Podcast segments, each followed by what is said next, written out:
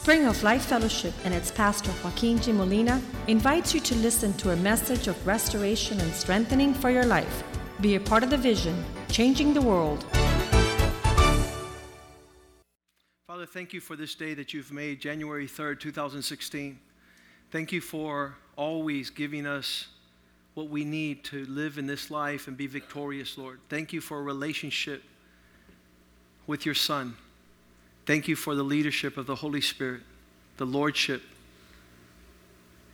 the profundity and the, the light of your word that allows us to understand, to have clarity of our thoughts. You have come that we might have life and have it abundantly. You have come to protect us from the one that kills, steals, and destroys. You have brought boundless joy, inexpressible, peace, like a fountain that continues to flow with your presence, God, wherever we go. We pray that today we might receive your word, that we might welcome it into our hearts so that we not sin and go astray, that it would be the good seed planted in our hearts, that it would be a double edged sword, that it would be the bread of life, that it would be light unto our feet, a lamp so that we walk without stumbling. We pray, Father God, that Jesus become the center of it all so that we can perfectly radiate His beauty to this world that has gone astray and corrupt. Allow us to be an expression of Christ upon the earth. Allow us to form part of the body of Christ, which is the church, which is the body under the headship of Christ, the leadership the centrality of salvation, deliverance, and healing. Fill us with your spirit, O oh God. Give us a heart to obey and to walk in fear of God. And allow your word to prosper in our hearts this morning as we share. Anointed, O oh God, and that it not return void, Lord. Let it serve as a foundation for what we desire to attain, which is your pleasure, to be to please you in all things prosper your word. We pray in Jesus' name. Amen. Amen. the explanation that the followers of Christ would give those that would listen, because there's obvious those that do not listen. There's some that mock what we do and how we live. But the centrality of the message is seen there in Acts 17 28 as Paul goes into Greece, which was the centerpiece of the knowledge of the world and try to introduce God and Christ as the centrality and the source by which we live. When they were explaining what they were doing upon the earth, they would introduce Jesus saying, For in him we live, in him we move, in him we have our being. This was what the message was that actually without him we don't have life we're not moving in the correct uh, direction and we're not even existing uh, at all in that scenario. It was introduced in hebrews 12 2 as the one who would author and finish looking unto jesus. This is another uh, powerful verse that caused every other thing to take its proper balance and weight if we looked upon Jesus as the author, the beginning and the ending of our faith. Jesus was what was the missing link. Rather, people looking for a caveman that is the missing link, but Jesus is the missing link that doesn't allow humans to ever enjoy their existence. Um, that is the message that these men would proclaim, looking to Jesus as the beginning and the ending of this life, the author and the finisher. Paul in 1 Corinthians 15:3 says, "I pass to you what was most important that has been passed on to me. I delivered to you first of all that which I also received." And the central deliverance what was delivered to him, which he received, was that Christ died for our sins according to Scripture. The message was Jesus. Um, it, it makes for a very improper understanding of life when, when people are saying, I'm having marital problems, and you tell them you need Jesus. I'm having financial problems, and you tell them you need Jesus.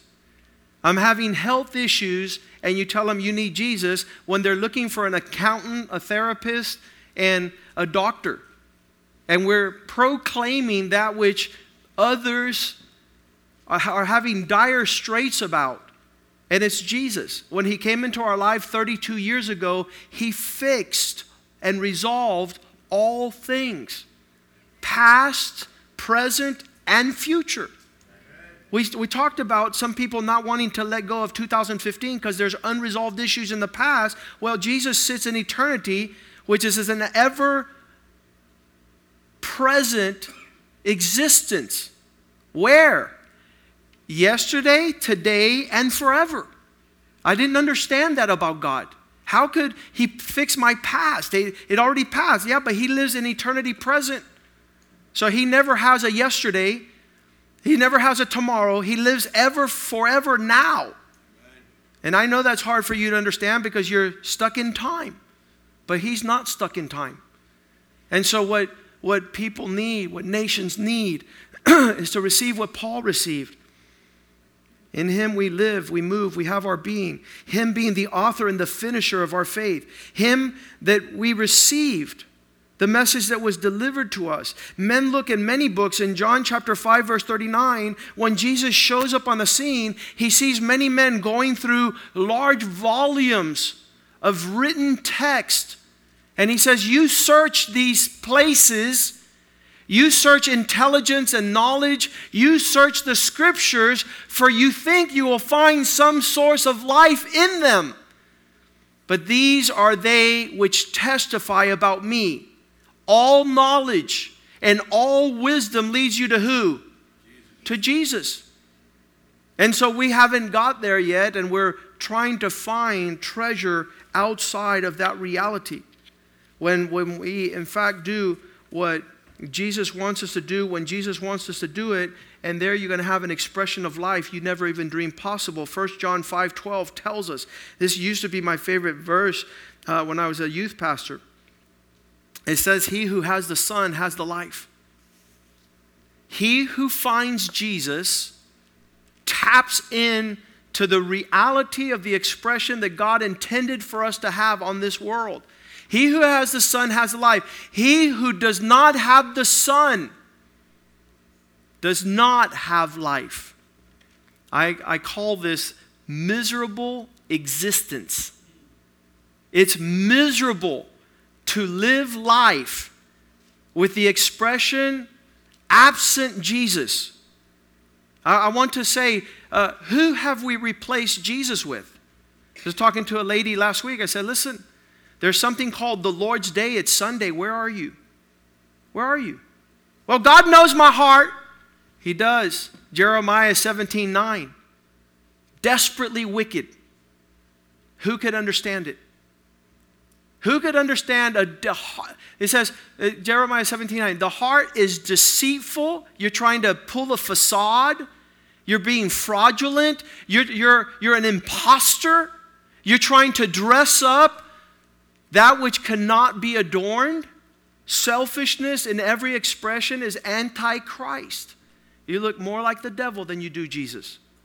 Because the devil only does his bidding. The heart is deceitful above all things, desperately wicked. Who can know it? So I want to, to start from this premise. Others, they say, well, you just don't know my heart. Yes, we do. The Bible says right there. We know the heart it starts out with desperate wickedness, deceitful. It engages in, in things that are not truthful, that are not transparent. But then Jesus comes and he gives us life in abundance. Thank you, sir. Life in abundance. Whoever has the Son has the life. Whoever does not have God's Son does not have life. We won't know it until it becomes a reality. And so there it is in Luke 24 21.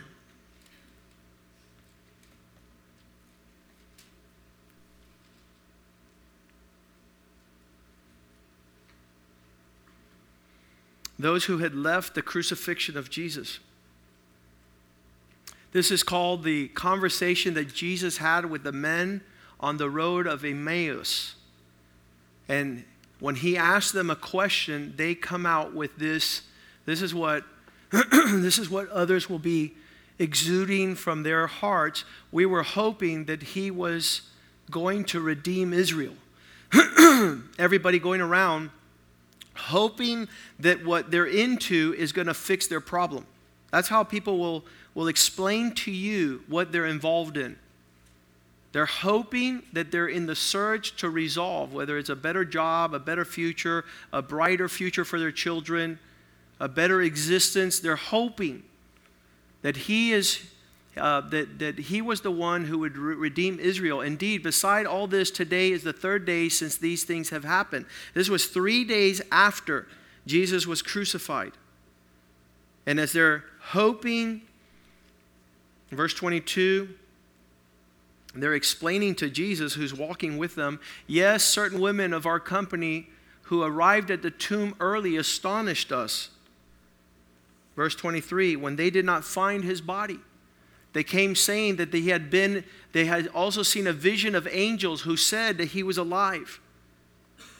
Verse 24 and certain of those who were with us went to the tomb and found it just as the woman had said, but him they did not see being elusive in all these matters, they're explaining to Jesus, we thought that he was the hope that we were waiting for. And what was Jesus' response to them in verse 25 when he says, Oh, foolish ones, slow to have a heart to believe in all that the messengers, the prophets have spoken? Others will walk with an absence of the knowledge of Jesus being the source of everything they need. Jesus being the central figure and foundation of life's very putting together. Without Jesus, life falls apart. And it's sad to see somebody confront their future when all things come undone and them say, We were hoping that this would save us. He says, No, you, you're being foolish. Verse 26 Ought not the Christ to have suffered these things to enter his glory? And look what it says that he started doing with these men. Verse 27 Beginning with the law of Moses and then all the prophets that followed, he expounded to them in all the scriptures the things concerning Jesus. This, that this whole book right here is an introduction to Jesus. That you might find the wherewithal to put everything in your life. I, have been telling this to couples that come here. Uh, chaotic scenes, life falling apart, suicide being the best option, and telling them if you put Jesus where he goes, everything gets resolved. Now, uh, us being the conduits of that reality. No one will ever be able to receive Jesus unless we are engaged in being the nexus. And so, in this particular passage, Jesus goes from Moses, the first five books of the Bible, then all the prophets, pointing to himself. Trying to give these guys the handoff. Here, this is what you guys need that you didn't see. This is what you guys need to usher in. After they had a conversation with Jesus, they ran back to Jerusalem. They went back to derive more of what he had expounded to them. Um, unfortunately, many people run into the church, they run into selfish Christians, they run into ungodly pastors they run into all sorts of things and they never are able to arrive at Jesus. They're never able to see it.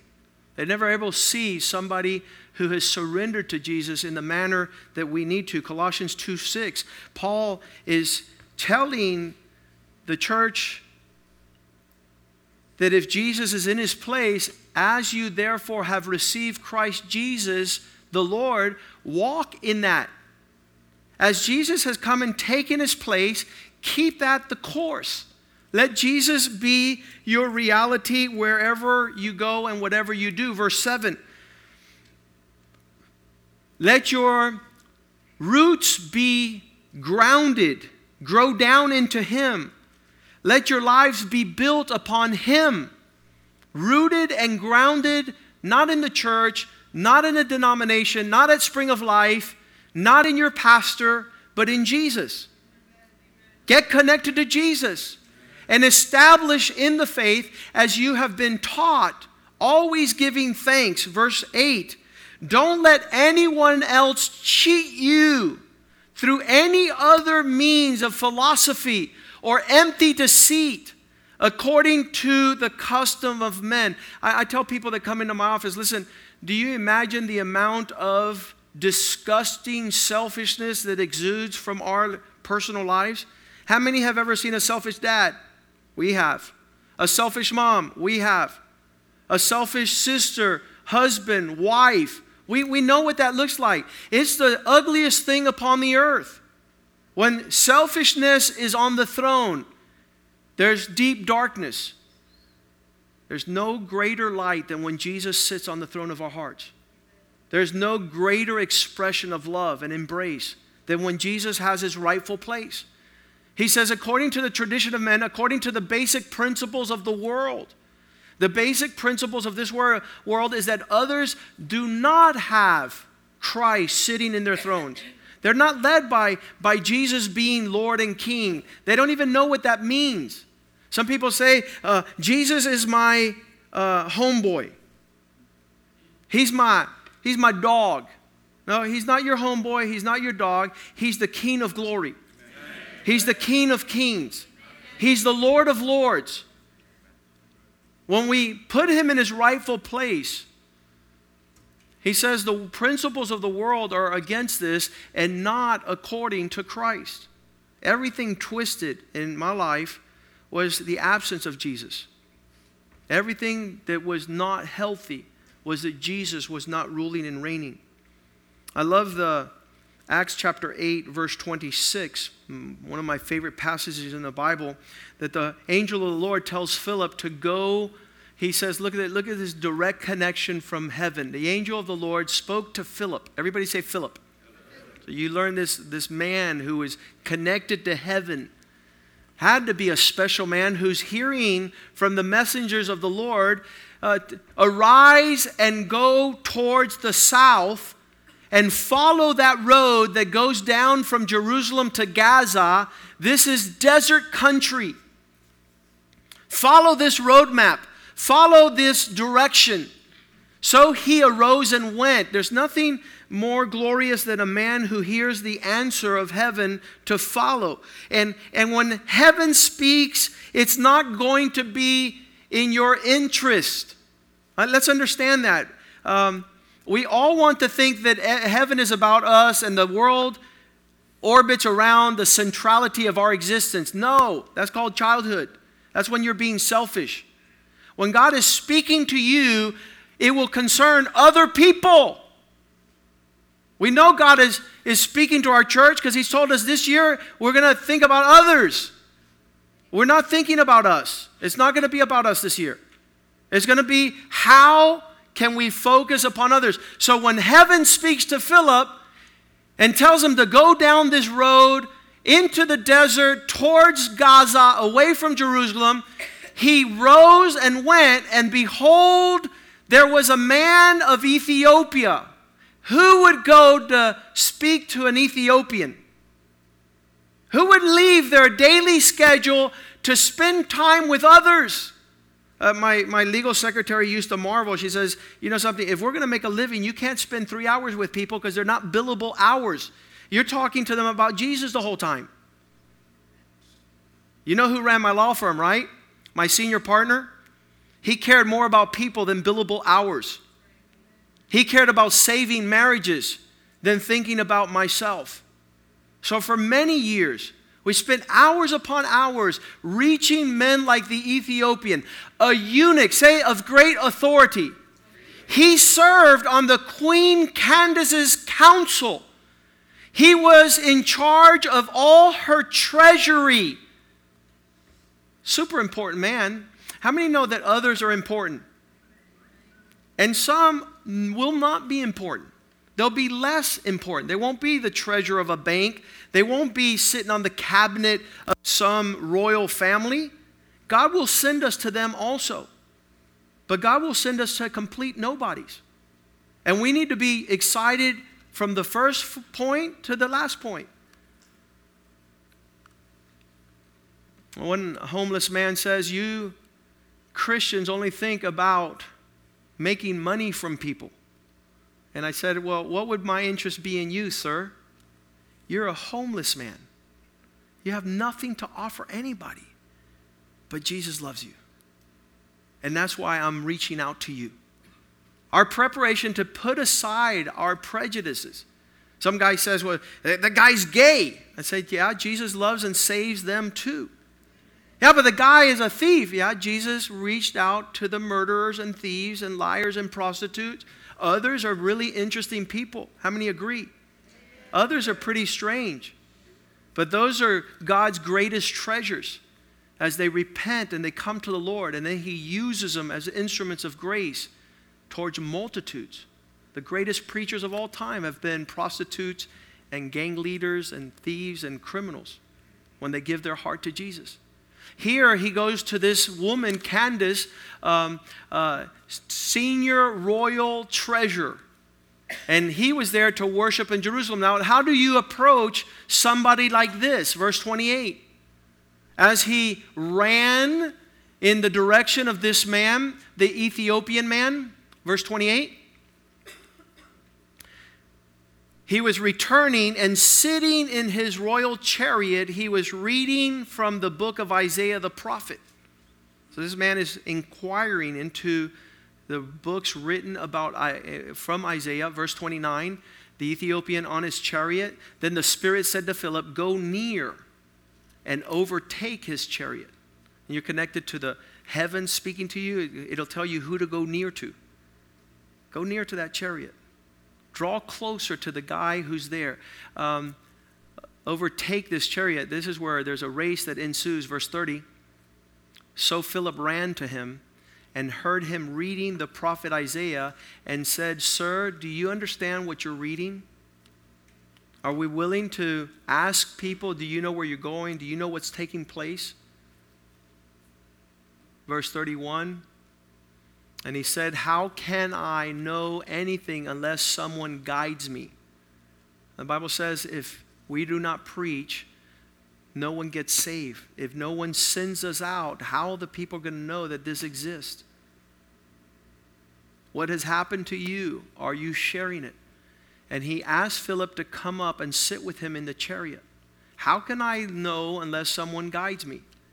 A lot of people say this well, I'll make sure I get an appointment with you and my pastor, and he'll explain it to you. That's fine. We do that. But it's better that you would know Moses, the prophets, the scriptures, so that you can point to Jesus.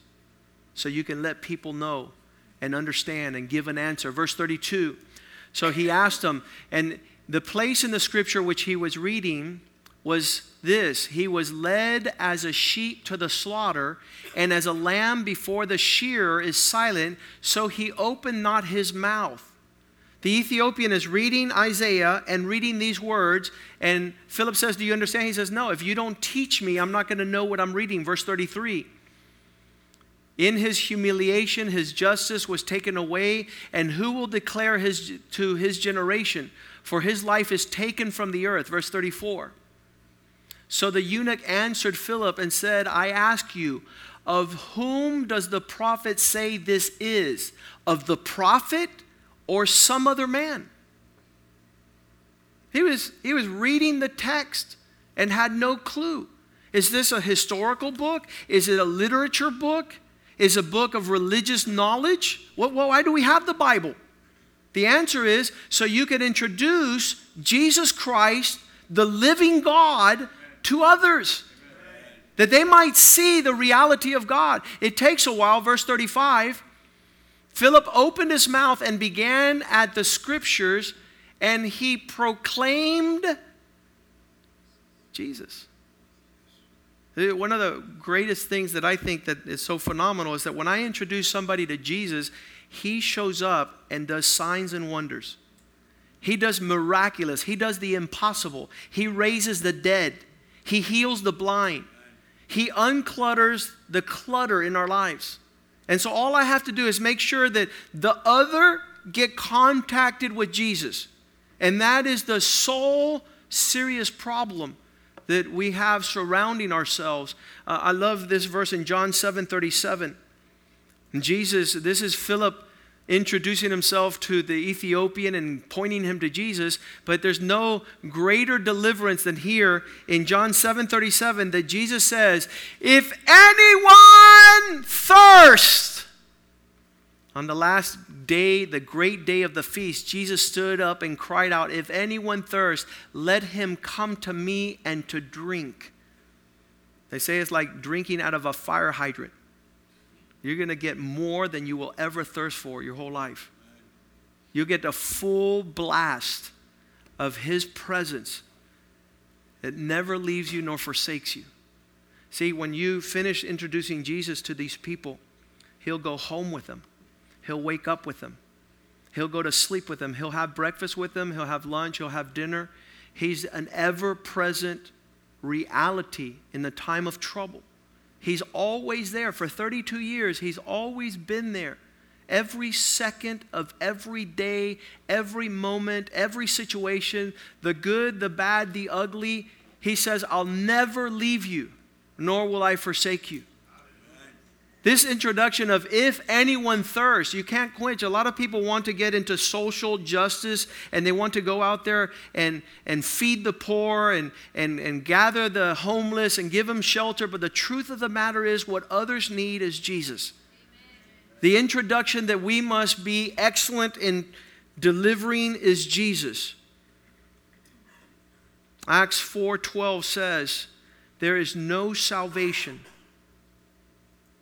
there is no other name given to man. There is, ne- there is nor is there salvation in any other, for there is no other name under heaven.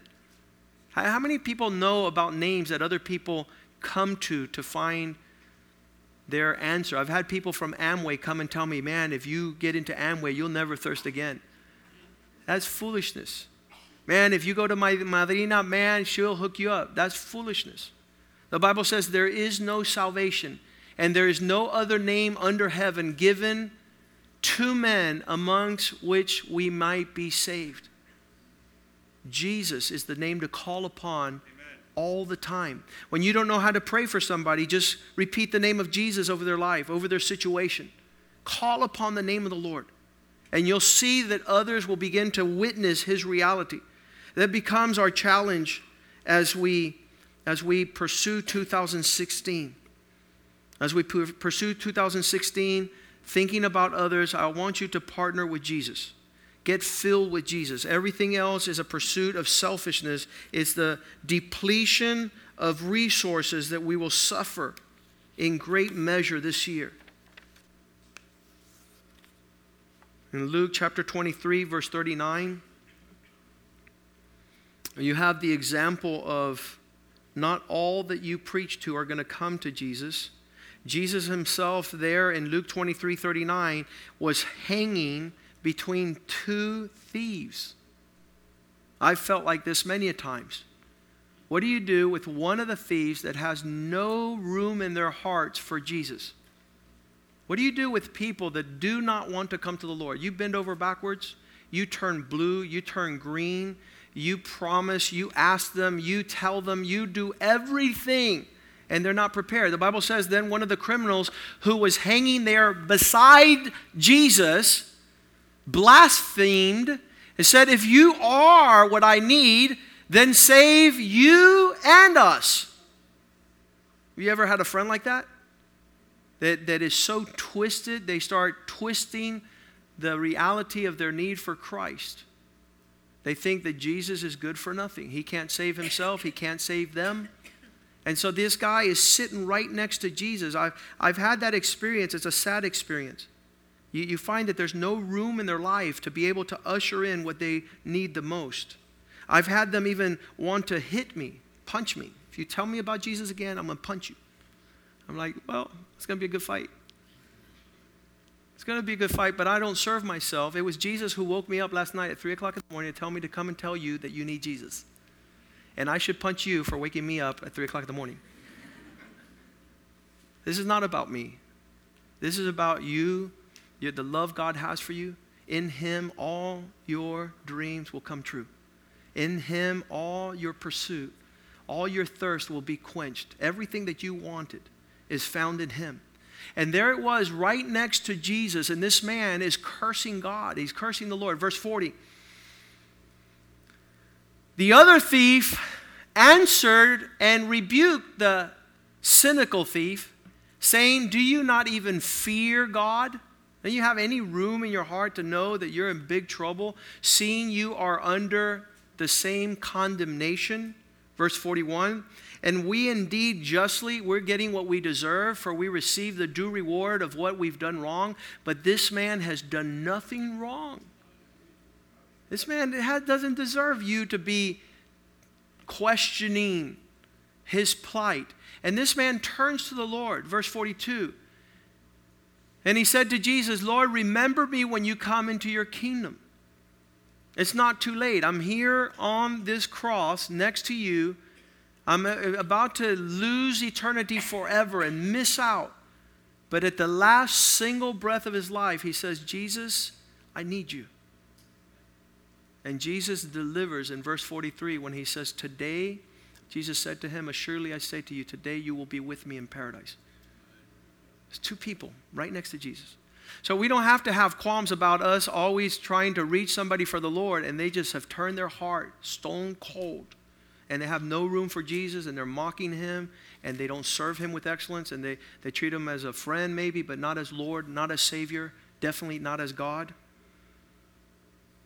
And Jesus says, I'll, I'll, I'll be able to go into the heart that invites me in. Jesus has told us that as we reach others, Matthew 10 14, as we go from town to town, from neighborhood to neighborhood, from city to city, from place to place, introducing Jesus to others, he says, Whoever will not receive you nor hear your words, when you depart from that house, that city, shake the dust from your feet. I've had to do this. I've had to do this in the life of some people. I visit them every morning for a full year, having coffee with them, inviting them, speaking to them, going from Moses to the prophets to the scriptures to the testimonies to show them all that I could about the reality of Jesus, and the answer was no. And then the Lord says, You've done what I told you to do. You've reached out to others. They're not receptive, they're not welcoming. Shake the dust off your feet. Verse 15 says, uh, That place will be a place of judgment. Assuredly, I say to you, it will be more tolerable for Sodom and Gomorrah in the day of judgment than for that place that you have said, um, Shake off the dust off your feet. That's not to be done after one conversation or one week or one month, but, but surely there comes a time where you realize that you've bent over backwards to introduce Jesus and they're not interested and they continue to be cynical. The Bible says, shake the feet, the, the dust off your feet. We see this example in Acts 13 51. The Bible says, as Paul and Barnabas were preaching throughout from city to city, they shook off the dust from their feet against them and came to another place. Verse 52. Let's go to verse 50 first. Verse 50. The Jews stirred up the devout and prominent women and the chief men of the city, and they raised up and they persecuted against Paul. When things become full of animosity and there's no longer peace, and they expelled them from their region, you better not come back here. They shook off the dust from their feet against them and went to the next city. Verse 52. And the disciples were filled with joy and with the Holy Spirit. God continued to lead them. Um, Revelations 3:20 I believe that there comes a time in every human life that God knocks on the door. He says, I stand at the door and knock. Anyone who hears my voice and opens the door, I will come in to him and dine with him and he with me. There'll be a, a connection that will be mutually beneficial. Um, I pray as we pursue our mandate for the year to reach others, and every, every service we'll have this year with our pastors and with our teachers will involve the great plight of going to all the world and preaching the gospel of Jesus Christ to all people. I believe that in a generation of selfish people that are in pursuit of their personal priorities, if we do this about putting others as our pursuit and priority, I, I believe we'll be in the will of God. I believe when Jesus comes back, he'll come back for us. We're about doing his bidding, uh, becoming uh, more uh, successful, impacting the lives of those that are around us in their need for Jesus.